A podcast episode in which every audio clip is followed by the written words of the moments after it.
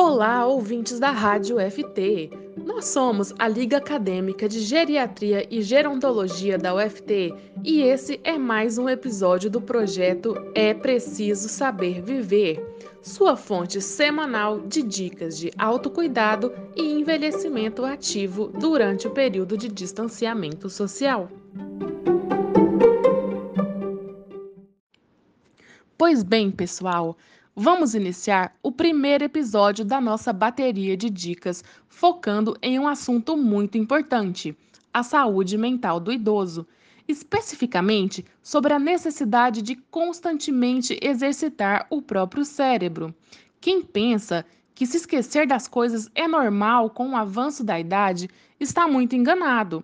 O nosso cérebro, assim como os nossos músculos, precisa ser exercitado e estimulado. Mas como fazer esse estímulo? Bem, aqui vão algumas dicas. Faça palavras cruzadas, de preferência aquelas de níveis mais fáceis.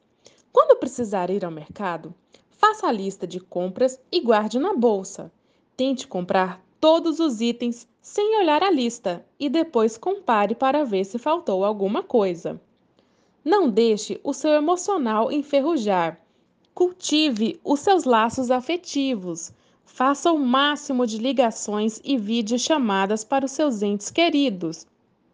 Faça dinâmicas com a sua família com jogos que envolvam raciocínio. Leia pelo menos alguma manchete dos jornais e comente com alguém.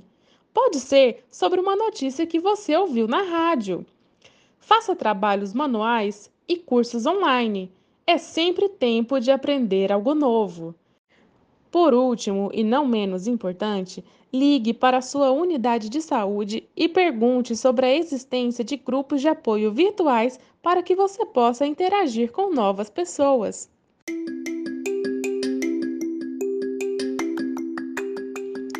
Essas foram as nossas dicas de hoje. Esperamos que todos tenham gostado.